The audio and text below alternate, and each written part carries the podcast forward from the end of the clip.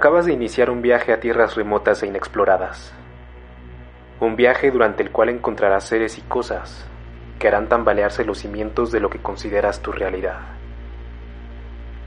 A partir de este momento te encuentras más allá del abismo.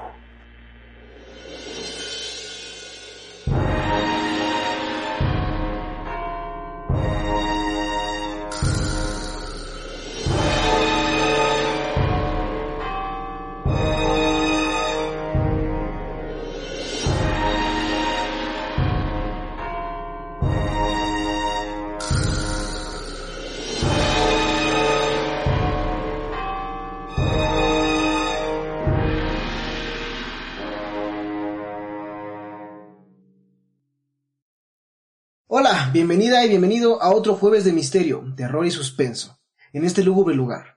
Tal vez no te has dado cuenta, pero desde que le diste play te encuentras más allá del abismo. Es un gusto estar con ustedes de nuevo y en esta oscura y candente noche me acompaña mi buen amigo y colega Johnny King. ¿Cómo estás, hermano?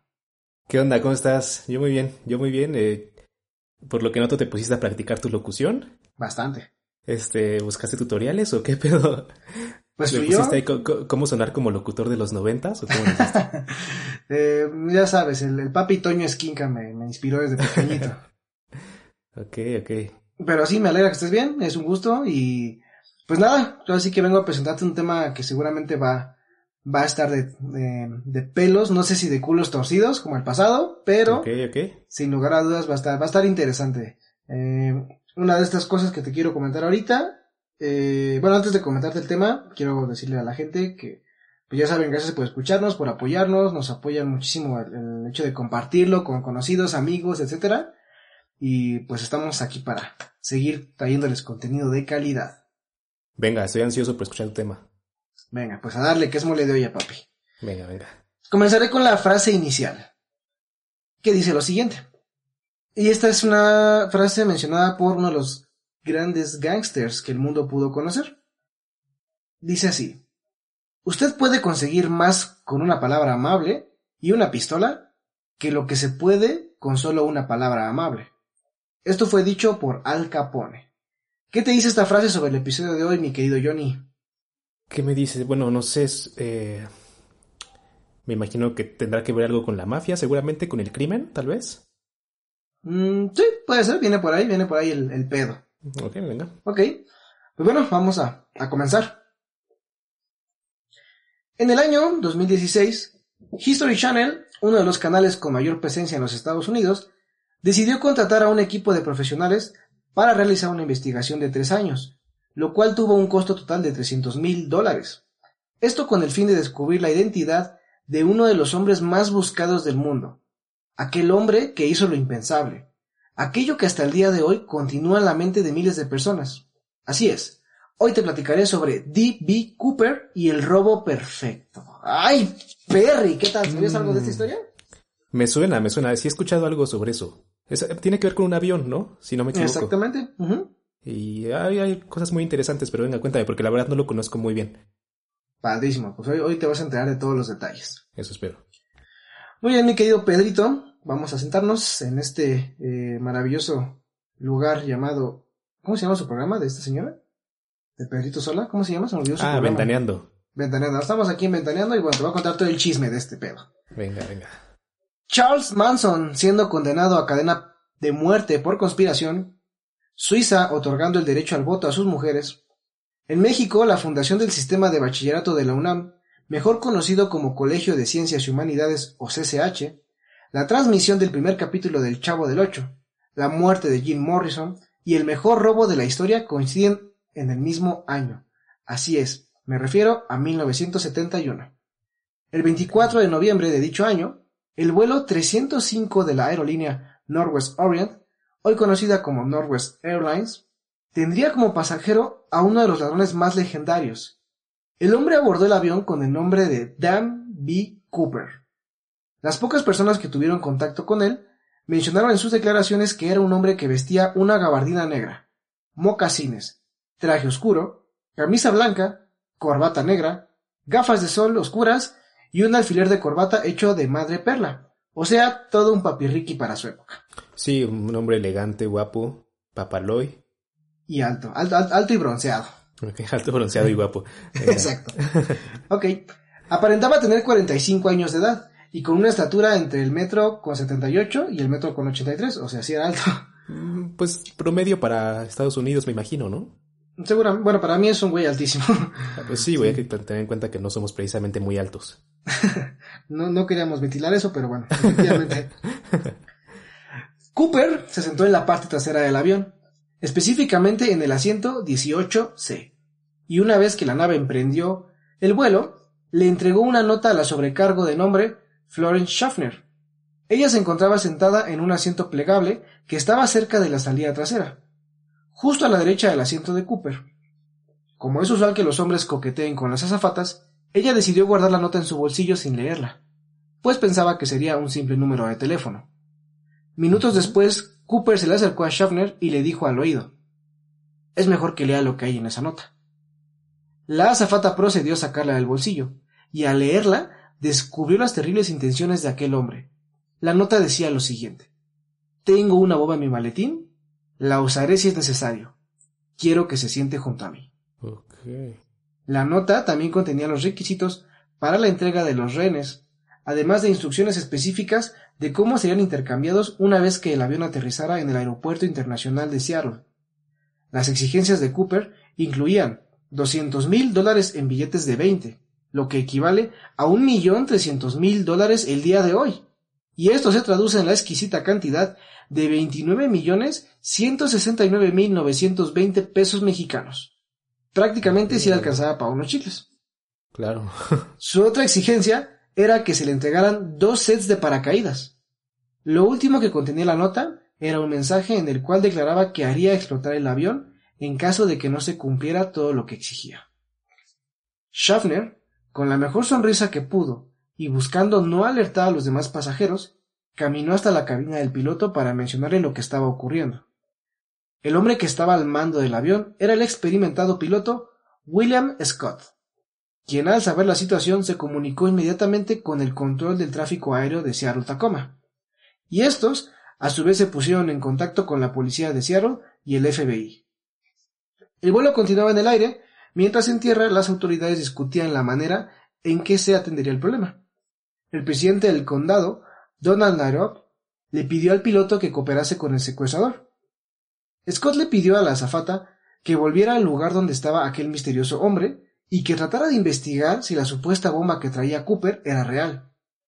La sobrecargo entendía su misión, pero el miedo no la dejaba pensar correctamente.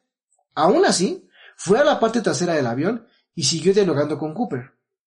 Ok, Apenas pa- pausa, pasó- pausa. Eh, perdón, perdón que te interrumpa, pero ¿cómo, ¿cómo puedes investigar si la bomba es real? ¿No? O sea. ¿qué pedo? no, no lo entiendo muy bien.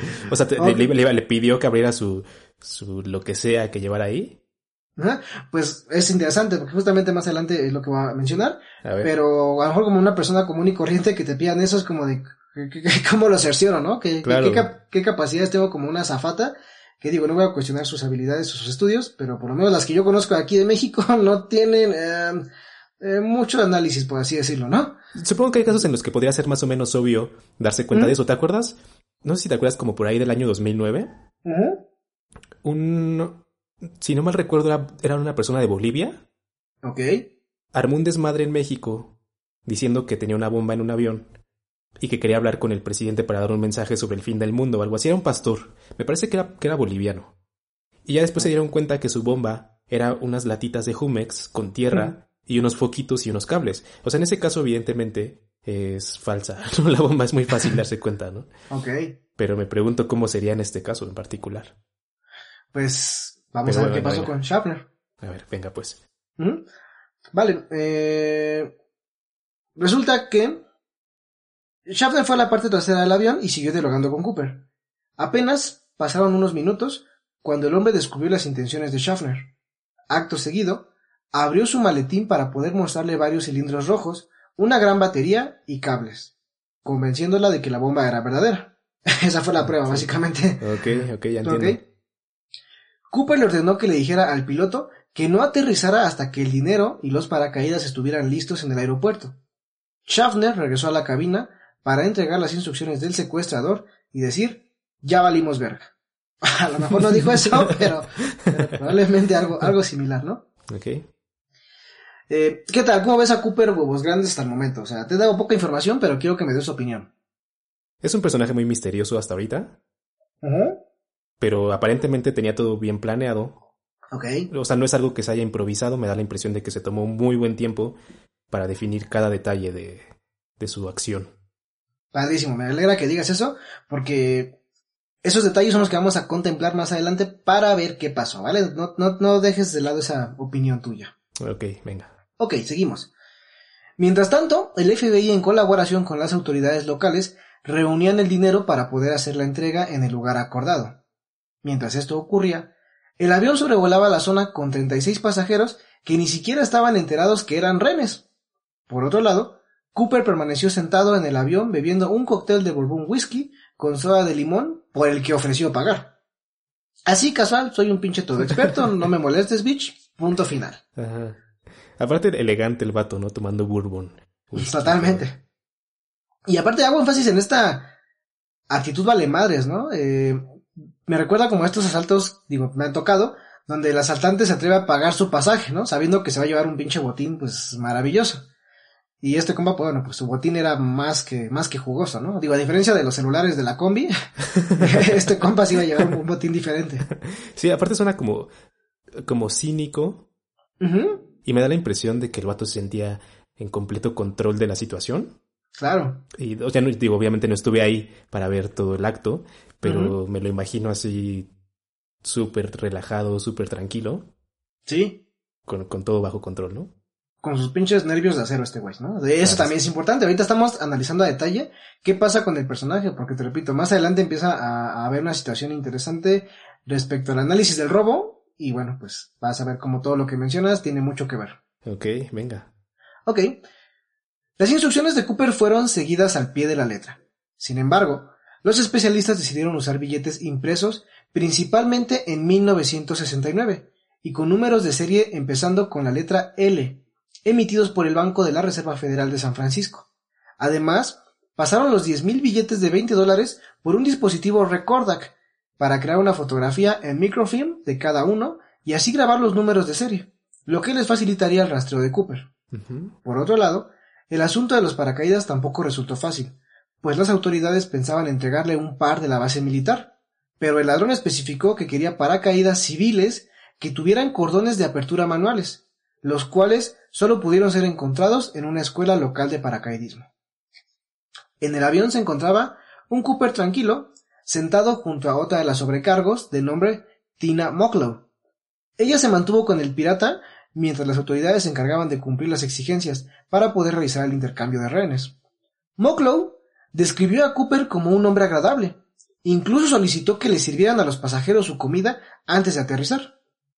Esto contrasta con lo mencionado por los agentes del FBI. Ellos afirmaban que era un hombre obsceno, pues utilizaba malas palabras. La tarde llegó y a las 5 de la tarde con 24 minutos, las oficinas del control de tráfico aéreo le confirmaron a Cooper que todo lo que pidió estaba listo. Él dio la orden de aterrizar.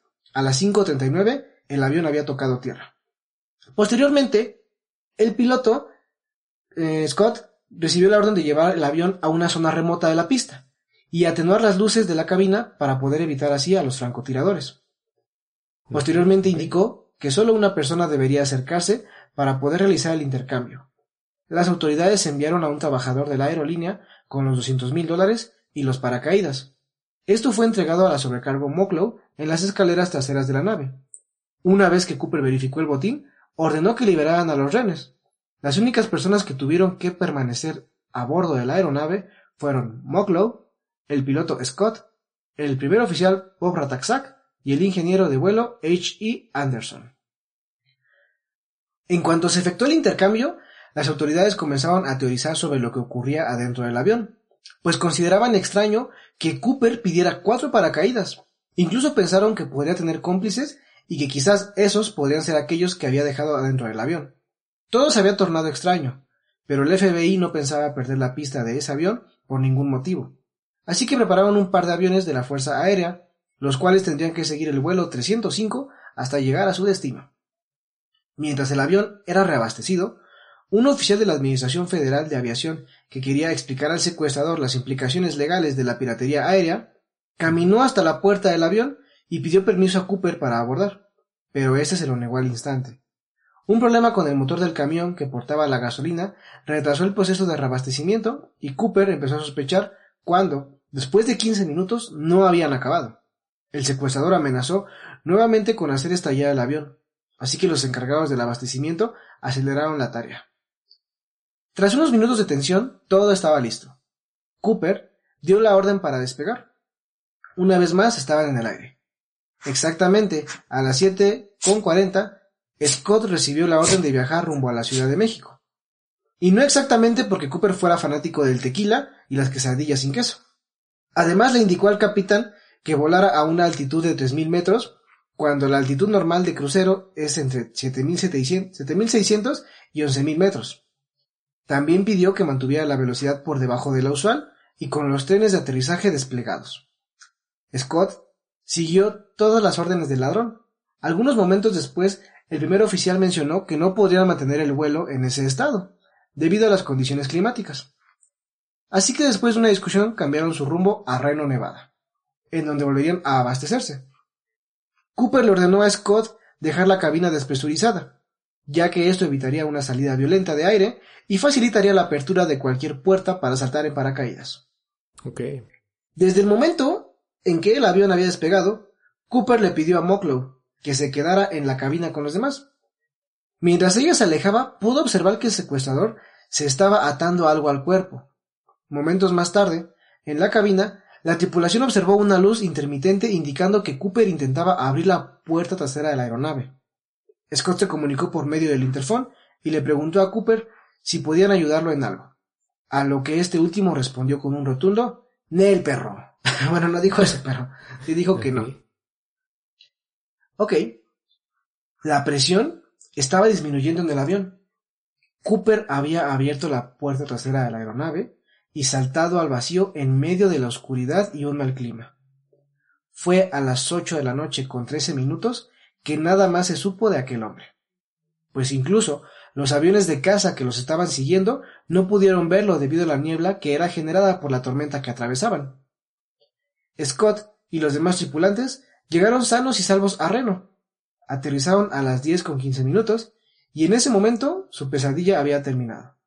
Pero apenas comenzaba la búsqueda del ladrón más intrépido de todos los tiempos. A la mecha, ¿eh? Ay, cabrón. Dame tu opinión al respecto sobre todo este pedo. Ya, ya se cometió el robo, ¿qué tal? Ay, güey, está, está muy cabrón. Este, este personaje está muy interesante. Suena casi como pinche supervillano. Ok.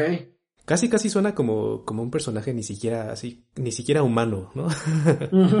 o sea, suena, suena como algo muy cabrón. Sí, totalmente, ¿no? Pero, pero, pero a ver, el, el, el objetivo inicialmente de su escape era la Ciudad de México. Es una de las teorías curiosas porque dentro de lo que te voy a mencionar más adelante, habla de por qué él decidió hacer algunos cambios dentro de su ruta y por qué esos cambios eh, si bien parecen como aleatorios, así como de, bueno, vamos para acá, ah, vamos para acá, eh, tienen que ver mucho con la manera en que él se escapa, porque el escape al final de cuentas se cometió, ¿no?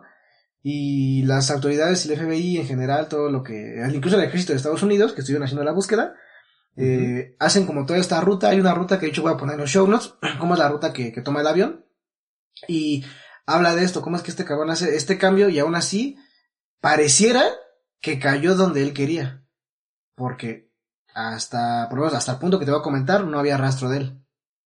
Ok, o sea, me sigue dando la impresión de que el vato lo planeó muy bien, todo muy, muy bien. Sí, totalmente. O, sea, tenía plan B, plan C, etcétera. Y estaba muy, muy cabrón. Sí, sin dudas. Ese güey le medía la verga como 40 centímetros. No, no, hay duda de eso.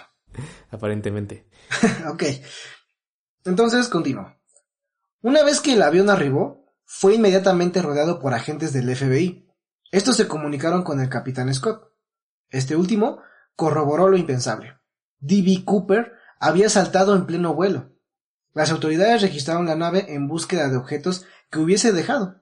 Encontraron varias huellas dactilares, una corbata con un alfiler de madre perla, dos de los cuatro paracaídas y ocho colillas de cigarrillos. Sin embargo, no había rastro del maletín del secuestrador, del dinero, de la bolsa que lo contenía, ni de los dos paracaídas restantes.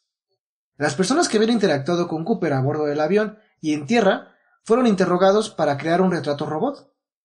La mayoría de los testigos proporcionaron la misma descripción, por lo que el FBI estima que el retrato es una representación fiel de Cooper, y lo utiliza en todos los pósteres en los que se requiere su captura. La búsqueda comenzó poco tiempo después. Se estimaban algunos puntos donde pudo haber caído con la evidencia que tenían. Esta era el testimonio de otro piloto, quien volaba una nave con solo unos minutos de diferencia a la que fue secuestrada por Cooper. El despliegue de distintas unidades para encontrar el menor rastro de evidencia fue en vano. Durante 18 días del mes de marzo se realizó una búsqueda exhaustiva. Otra se realizó durante 18 días en abril, pero no encontraron nada. Los esfuerzos del FBI y el ejército estadounidense no habían dado ningún resultado. Se estima que pudo haber caído en el condado de Clark, aunque por el actuar de Cooper y el cambio repentino de destino en pleno vuelo, le dieron a las autoridades la idea de que no había ningún cómplice que lo estuviese esperando en tierra, lo que resultaba aún más sorprendente, pues había sido un solo individuo quien planificó y ejecutó a la perfección un plan tan temerario. Una vez que la búsqueda terminó, decidieron centrarse en rastrear los billetes que se le entregaron a Cooper y de esta manera atraparlo. Te voy a dar un dato curioso. En Ariel, la localidad en la cual se cree saltó en paracaídas, se brinda cada año en su honor. Eh, me refiero en honor a Cooper. Y esto es en la fecha en que ocurrió el suceso. Así que imagínate un pueblo en el que se le celebra a un ladrón una vez al año. Dato curioso. ¿Cómo es la celebración? ¿Tienes información de eso? Eh, no solamente hacen esa referencia, no sé, no sé si hay como todo un, me imagino hasta un festival, ¿sabes? Así como toda la gente. me imaginé algo así, güey. sí, pero no dice que solamente se brinda en su honor. Estaría muy cagado ir así a Estados Unidos a, al, al Cooper, a la Cooperland. O no, ¿cómo se llama Cooper? ¿Cómo se llama cuando es un, un a la CooperCon? Ok. pero ni pedo. Ok. El FBI comenzó a rastrear el dinero entregado a Cooper. Dio a conocer los números de serie a bancos, compañías financieras y otros negocios. Asimismo, varias agencias policiales alrededor del mundo, incluyendo Scotland Yard, recibieron información sobre Cooper y los números de serie de los billetes. Durante los meses que siguieron al secuestro, Northwest Airlines ofreció una recompensa del 15% del dinero que se recuperara, hasta un máximo de 25 mil dólares. Pero la aerolínea retiró la oferta, al no aparecer ninguna prueba. En noviembre de 1973, The Oregon Journal, un periódico de Portland, publicó por primera vez y con permiso del FBI los números de serie y ofreció mil dólares a la primera persona que encontrara uno de los billetes de 20 dólares. Posteriormente, el Seattle Post Intelligencer ofreció una recompensa de cinco mil dólares por uno de los billetes. A pesar del interés desatado por esas recompensas, los periódicos nunca recibieron ninguno de los anhelados billetes. Mm. La primera pista sobre D.B. Cooper fue descubierta hasta seis años después de su gran hazaña. Un cazador se encontraba caminando cerca de la zona del posible aterrizaje, cuando encontró una pancarta con instrucciones para abrir la puerta trasera de un Boeing 727. Después de ser analizada, se determinó que pertenecía a la puerta del avión secuestrado. Okay. Dos años después, la esperanza llegó al FBI, cuando un niño de ocho años llamado Brian Ingram, mientras se encontraba en un picnic con su familia, encontró en el bosque un total de 294 billetes de 20 dólares, todavía atados en bandas elásticas, aproximadamente a 12 metros de la orilla del río Columbia, a 8 kilómetros al noroeste de Vancouver, Washington. Tras analizar los números de serie con los que se había entregado hace nueve años, se determinó que, en efecto, lo que Ingram había encontrado era una parte auténtica del botín de Cooper. Ok, o sea, eso me da a entender que probablemente no le salió tan bien entonces. está curiosa esa parte, ¿no? Mm, no sé, me suena como que igual y no tuvo un muy buen final su hazaña. Es lo curioso porque se habla de que nueve años después, ¿no? Se, se, encuentra este pequeño pedazo eh, del botín, pero aquí hablamos de que cómo es que este fajo en, pues en unas condiciones bastante buenas para pasar, haber pasado nueve años en la intemperie, que una liga, digo, tú has visto a lo mejor una liga que pues lleva ahí años, ni siquiera años, unos cuantos meses bajo tensión en un almacén, digo, que yo, yo he tenido esa experiencia, ya se, se arruga, se rompe, o sea, no dura mucho. Sí. Y entonces este, este, esta liga estaba intacta, por lo que menciona. Los billetes estaban un tanto deteriorados, pero la liga estaba chingona. Entonces, está curioso, pero ahí viene un dato eh, más interesante. A ver. Con este hallazgo surgió la hipótesis de que no sobrevivió a la caída, pues no dejaría detrás de sí algo que le costó tanto obtener. Se reanudó la búsqueda, pero no encontraron ninguna otra pista. Se contrataron a diversos especialistas para determinar cómo es que había llegado ese fajo a aquel lugar.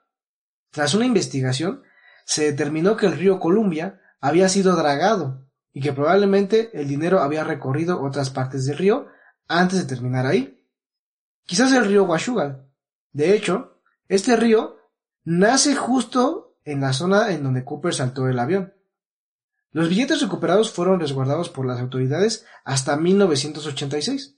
Después, un tribunal repartió el dinero entre Ingram, el niño que los había encontrado, el FBI, Northwest Airlines y su compañía de seguros. No sé qué piensan ustedes, pero qué pinche suerte la de ese niño. Sí, recibió dinero de la nada. Ok. El 13 de junio de 2008, de acuerdo con los deseos de Ingram, la casa de subastas Heritage eh, Auctions vendió 15 de los billetes en Dallas, Texas, a varios compradores por un total de más de 37 mil dólares.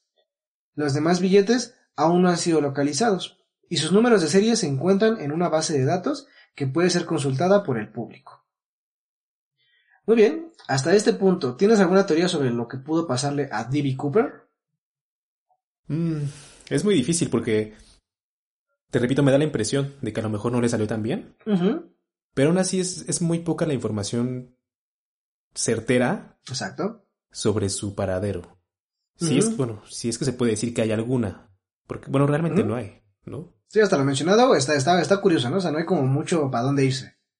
E imagínate, los agentes del FBI tantos años después, o sea, ya casi 10 años después, estaban con esta incertidumbre de qué chingados pasó con este cabrón, ¿no? Y, bueno, eh, dentro de las, dentro de la búsqueda que estuvieron realizando, créeme que cubrieron hectáreas, ¿no? Para ver qué pedo con esto, buscando el paracaídas o alguna evidencia y nada, hasta que este morro encuentra ese fajo de billetes. Claro, y sigue siendo un personaje muy misterioso, o sea, no me has platicado mucho con respecto a si se encontró algo de información sobre quién podría ser este personaje. Ujú, voy para allá. Exacto, es lo que supuse. Pero también siento que sin esta información es muy difícil decir qué pedo, qué pasó con él, ¿no? Claro. Sí, es un tanto misterioso. Digo, hasta, imagínate, 10 años siendo el encargado del FBI y no saber qué pedo, ¿no? Y, Ajá. y pues los que estuvieron afectados también es como, no mames, ¿qué, qué, qué chingados pasó con ese cabrón? O sea, está, está interesante hasta ahí, ¿no? O sea, sí, son 10, son 9 años de, de curiosidad morbosa. Ajá. Ok. Pero bueno, vamos a comenzar con las teorías. Eh, ya sabes, debes de votar por la opción que más te guste, ¿va? A ver, a ver, venga. Ok. A lo largo de los años, el FBI ha investigado a más de mil sospechosos Ah, y descartado a la gran mayoría de ser el verdadero D.B. Cooper. Pero las teorías no han faltado. Una de ellas plantea el hecho de que Cooper era un miembro activo o retirado de la Fuerza Aérea de Seattle, pues sus conocimientos en aerodinámica y paracaidismo eran demasiado específicos, desde el funcionamiento del avión hasta planear su caída en un punto exacto de la ruta, aunque dicha teoría ha sido descartada, ya que ningún paracaidista, ningún paracaidista experto hubiese realizado ese salto en las condiciones en que él lo hizo.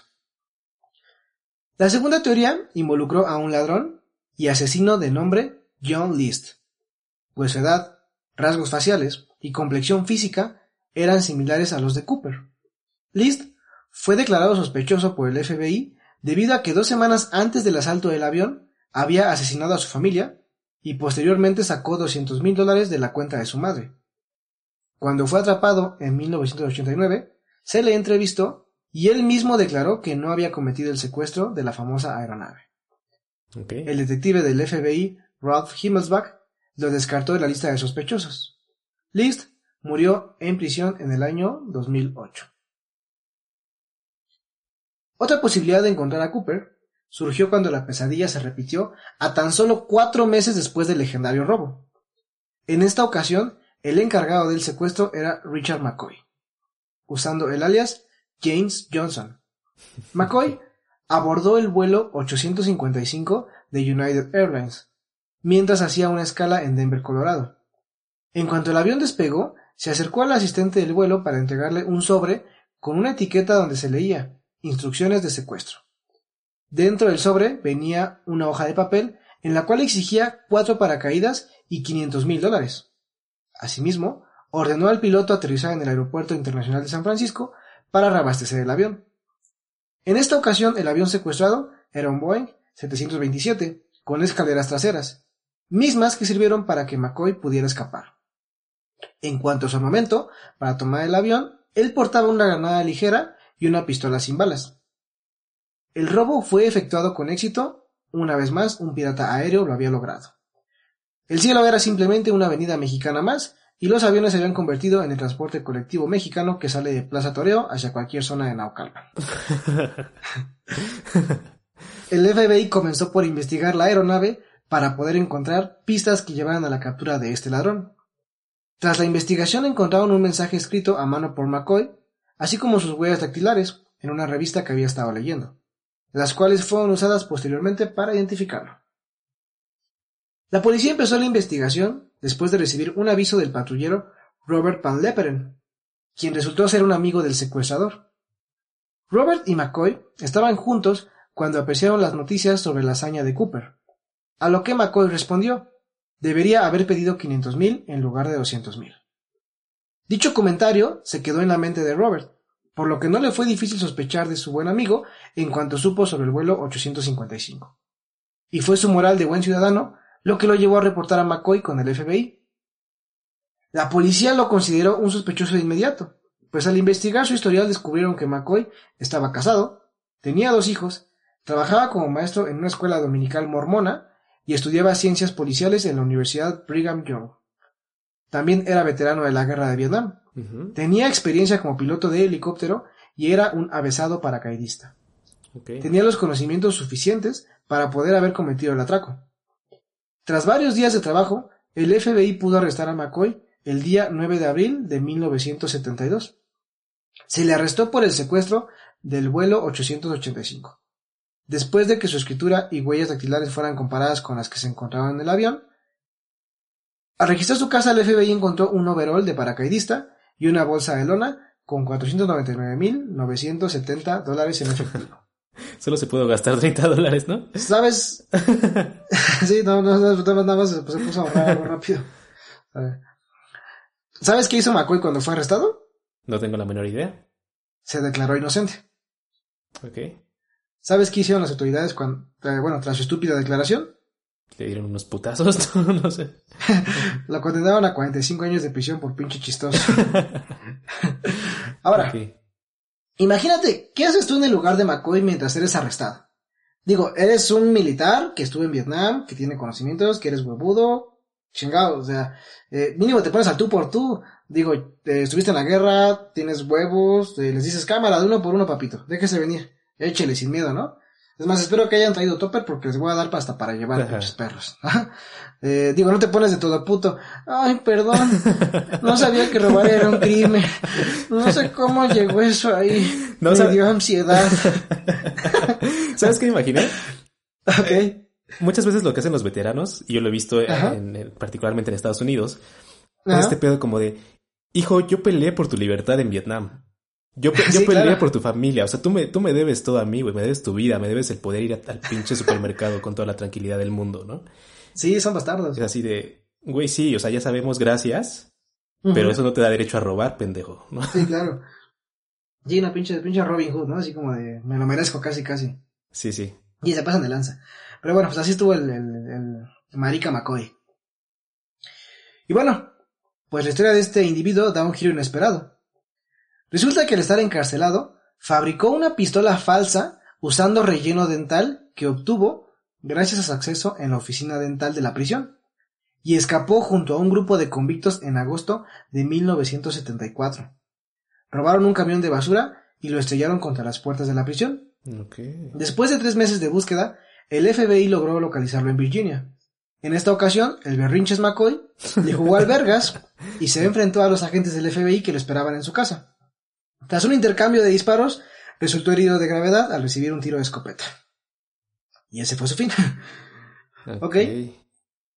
En 1991, Bernie Rhodes y el exagente del FBI Russell Kalain publicaron un libro titulado D.B. Cooper, The Real McCoy.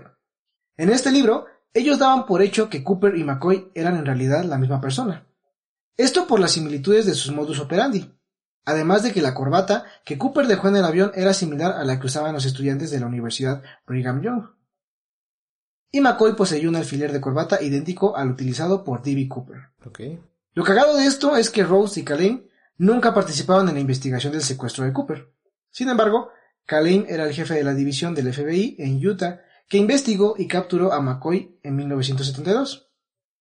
Los autores dicen que McCoy aplicó la de Antonio Pedro, pues él nunca admitió ni negó que fuera Cooper.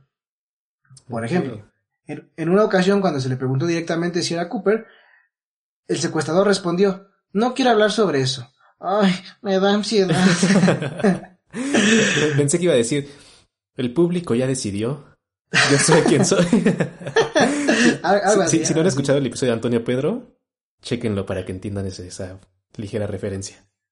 Sí, sí, sí, vamos a tener referencias de todos los, de todos los episodios, ¿eh? así que sí, váyanse poniendo al tanto con, con todo esto de aquí en adelante. ¿Pero se parecían físicamente? Eh, sí, sí, sí cumplían, sí, sí cumplían características físicas. Ok. Eh, eh, ok, aunque esta teoría pierde fuerza cuando el agente del FBI, Larry Carr, menciona que no cree que McCoy fuera Cooper, ya que no calzaba al 100% con la descripción. O sea, sí se parecía, pero no al 100%. Ok. Y además se comprobó que estuvo presente en la cena de acción de gracias de su familia en Utah el día después del secuestro original. Así que los escritores del libro lo único que hicieron fue forrarse con la historia. ¿Inteligentes? Yo pienso que sí. Ok. Ahora vamos al año 2000. Específicamente al mes de julio, pues resulta que una mujer llamada Joe Weber afirmaba que su difunto esposo había sido el mismísimo pirata aéreo D.B. Cooper. Pues en su lecho de muerte él decidió confesárselo. Joe comenzó a sospechar de su difunto esposo, así que fue indagando en su pasado, pues él había estado pateando algunos culos nazis durante la Segunda Guerra Mundial. Mm, Después estuvo recluido en una prisión cerca del aeropuerto de Portland. Joe Weber declaró que su esposo en una ocasión le metió un puto susto horrible cuando una noche él tenía una pesadilla sobre saltar de un avión y dejar sus huellas dactilares en las escaleras traseras.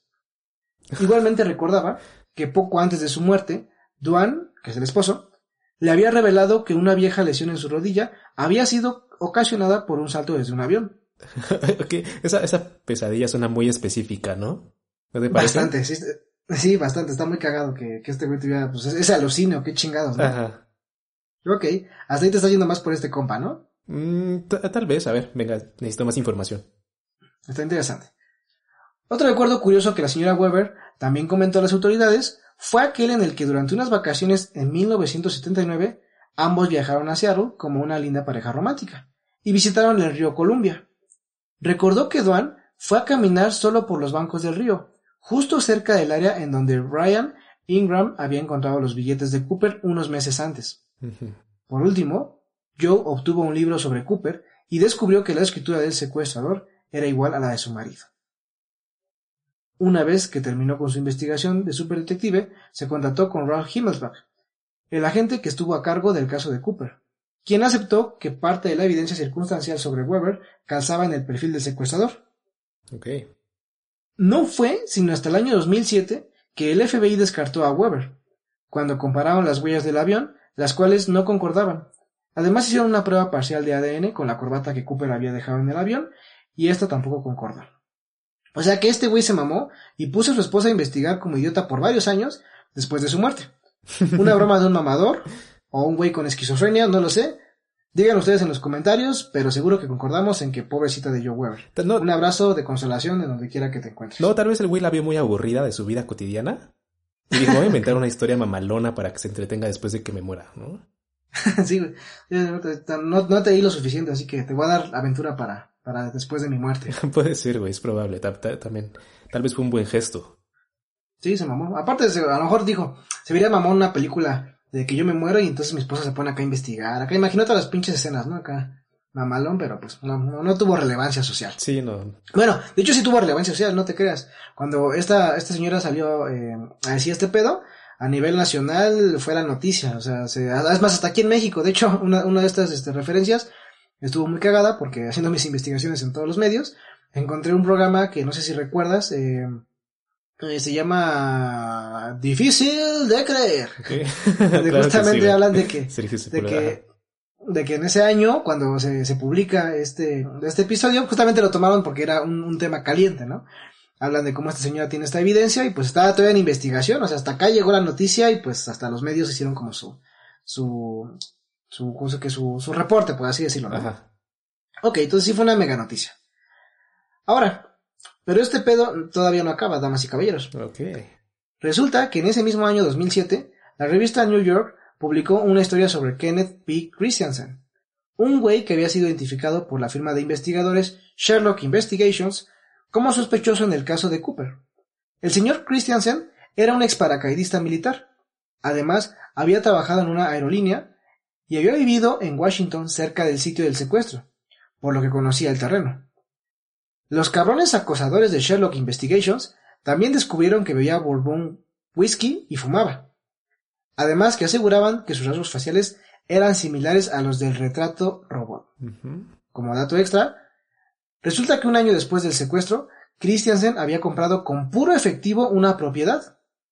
Después, los nada pendejos de Sherlock Investigations sacaron un libro titulado Into the Blast, The True Story of D.B. Cooper, en el que argumentaban que Christiansen era el verdadero D.B. Cooper.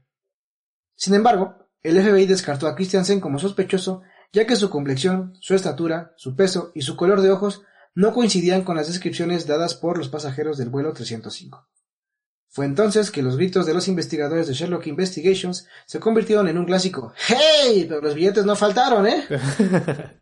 y bueno, pues aquí acabamos con las teorías sobre el estimado D.B. Cooper. Ok, el estimado, no sé por qué le tienes estima a D.B. Cooper. solamente, solamente por el título de pirata aéreo, me gustan los piratas. de ahí fuera, eh, pues se mamó el compañero. Bueno, nos ha dado mucho para entretenernos bastante, un capítulo, un, buen episodio para eh, ofrecer a este público tan maravilloso, pues creo que es algo digno, ¿no? Ok, son todas las teorías entonces. Esas son todas las teorías que, o todos los, puntos que estuvieron como eh, investigando y pues nada, ¿no? De hecho, cierro ya con esta parte para poder hablar un poco más a detalle de, lo hablado, bueno, de lo que te mencioné de Cooper, ¿no? Vale. Finalmente, la investigación se cerró el 12 de julio del 2016. Ese día, el FBI declaró oficialmente que tenía cosas más importantes que hacer, pero que si se llegaba a presentar nueva evidencia física, podría retomarse. Obviamente, después del, suceso del pequeño Cooper, hubo cambios en las aerolíneas, pues hubo tres secuestros similares en el mismo año. Así que a alguien por fin se le ocurrió la increíble idea de inventar un mecanismo conocido como el Cooper Vane, el cual es una cuña aerodinámica que impide que las escaleras traseras de un avión sean abiertas durante el vuelo. ¡Bravo! bravo a aquella persona que se le ocurrió pensar que eso seguiría pasando si no hacían algo. Y bueno, claro, hay un chingo de canciones, películas, videojuegos, escenas, etcétera, en las cuales hacen referencia al misterioso D.B. Cooper. Y bueno, ahora sí, échame lo que piensas en general del pirata aéreo más famoso de la historia. Vale, para empezar, ninguna de las teorías es convincente. claro. Ninguna de esas teorías da información suficiente y nada más aviva un poco más el misterio de David Cooper. Claro. Yo la verdad no me puedo inclinar por ninguno de esos personajes. No hay alguno que diga si este cabrón suena totalmente a qué es. Más bien, más bien me quedó mucho más la idea de la gente que buscaba encontrar alguien que, que medio cumpliera estas características para sacar un libro y ganar varo. Sí, se mamaron ahí esos güeyes. pero, pero no, o sea, ninguno de los personajes que me comentas me suena como David Cooper. Sigue siendo, para mí, el mismo personaje misterioso del principio del episodio. o sea, sigo igual en blanco, sin imaginarme de dónde salió ese cabrón y a dónde llegó. ¿Qué pasó con él? ¿Se murió? Me gustaría pensar que, que logró escapar con todo ese varo. Sí, suena romántico. Sí, ¿no? O sea, digo, ya, ya que se aventó toda la super bronca, ya que planeó muy cabrón el secuestro del avión y el robo. Ajá. Me gustaría pensar que sí lo logró. Sí, sí, sí. Sería como épico, ¿no? O sea, como el broche de oro. Sí, pero no sé, también me da la impresión de que puede que no haya tenido tan buen final. También, también puede ser. Lo interesante aquí es que, eh, pues no se ha arrastrado ningún billete al día de hoy, ¿no? Obviamente eso da como la, la, la idea de que, pues el güey se la peló. Porque pues ya si alguien hubiera encontrado algún billete, yo hubiera dicho, ah, pues yo tengo este billete de la serie, ¿no? Ajá. Y obviamente pues esto hace evidente que ese cabrón sí gastó el dinero. Ese es como un punto. Y el otro es que es, es- es lo curioso y cagado de este güey. eh, no se encontró, o sea, se supone que por meses estuvieron buscando ahí em, evidencia alguna de que cayó. eh, tanto el paracaídas, el dinero, algo. Ajá. Y pues nada, ¿no? Te repito, años y años y años y solamente encontraron la placa de, del avión, de cómo abrir la, la puerta trasera y un fajo de billetes. Pero nada más. O sea, ni siquiera, te repito, por lo menos el de paracaídas. El paracaídas pues es una cosa vistosa, ¿no? O sea, se abre y, y pues ahí está. Pues es evidente. De hecho, todavía había como investigaciones que, que igual los internautas se, se dedicaron como a, a hacer una búsqueda de este, de este compa. Pero pues nada, ¿no? O sea, el día de hoy es, el, es uno de los grandes misterios de la historia. Y pues te digo, hasta hay un pueblo que brinda en su honor cada año, ¿no?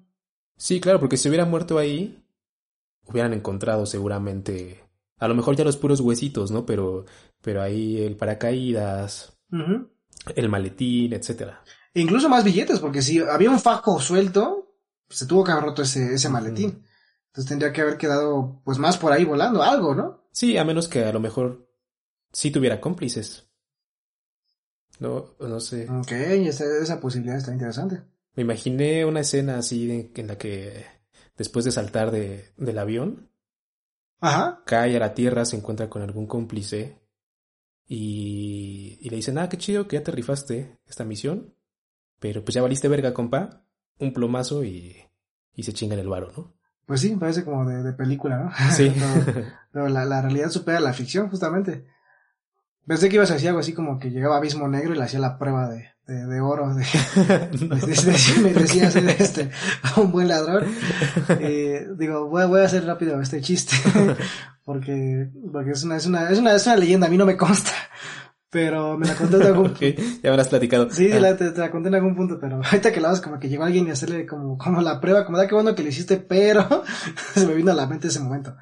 Eh, la cuento rápido, supone que en algún punto un- una persona que quería ser luchador, eh, cuando pues ya había tenía su máscara, ya había, ya había luchado, ya tenía como cierto renombre en, en el mundo bajo, cuando iba a, a subir su, su prueba para poder ascender y como eh, su padrino era, era Abismo Negro, pues se decía que Abismo Negro tenía unas pinches manos así gigantes como de gorila.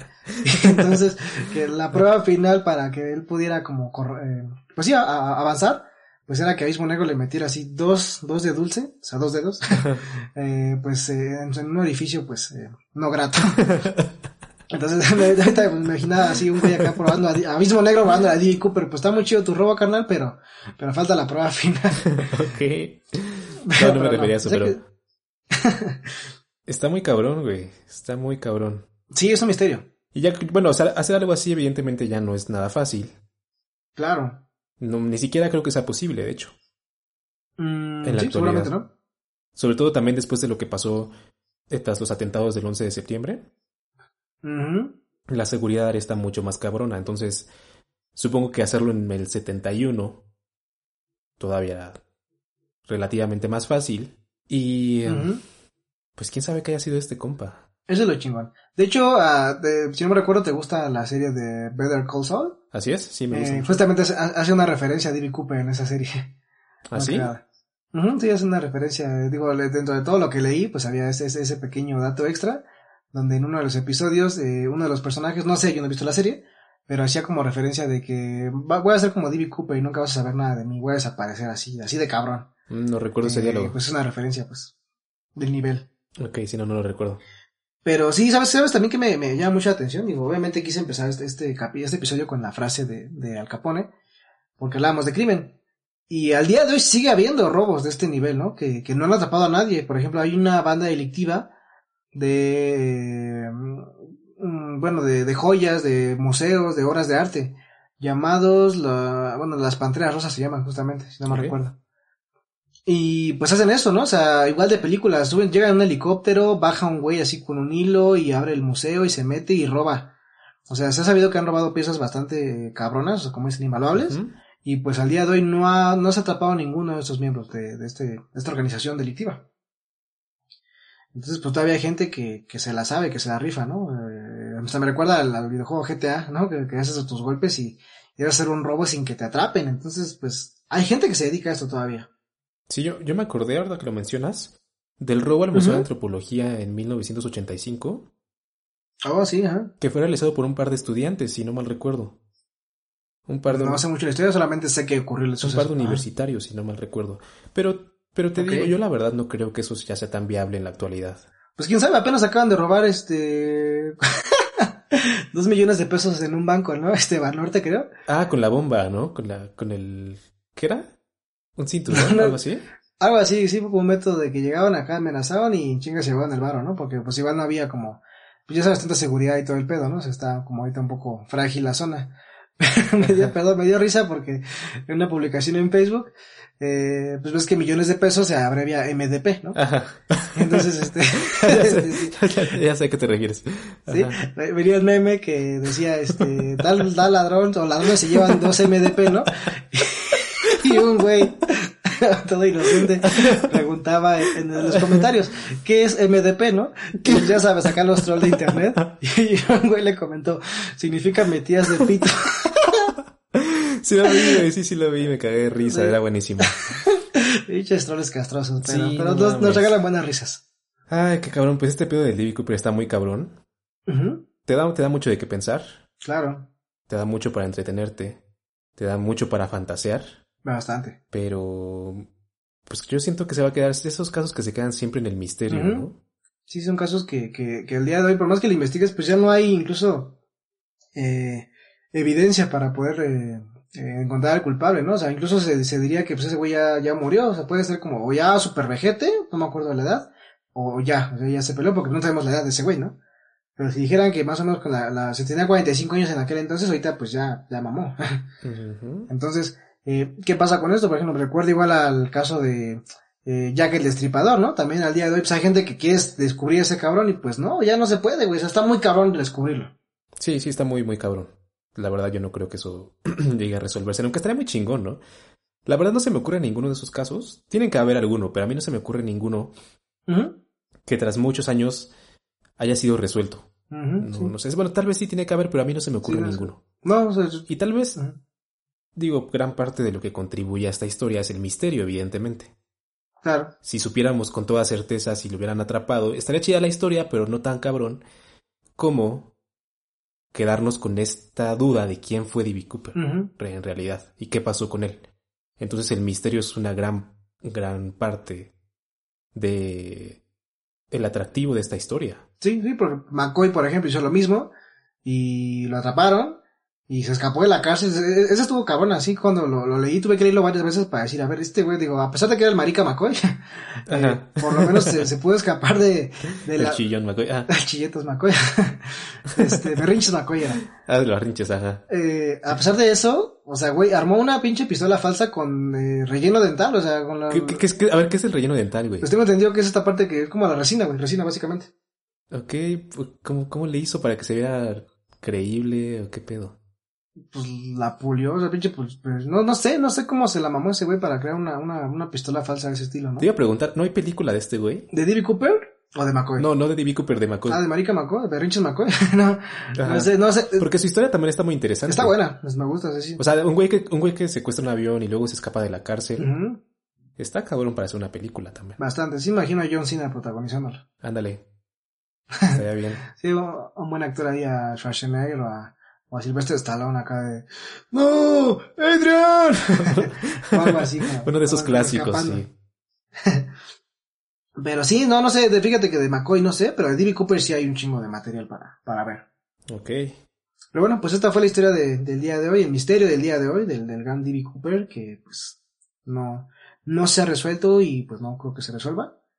Pero pues el tiempo lo dirá y a final de cuentas queda en los anales de la historia su valemadrismo, su calma absoluta en, un secuestro y pues que era una persona eh, bastante elegante. Aparentemente.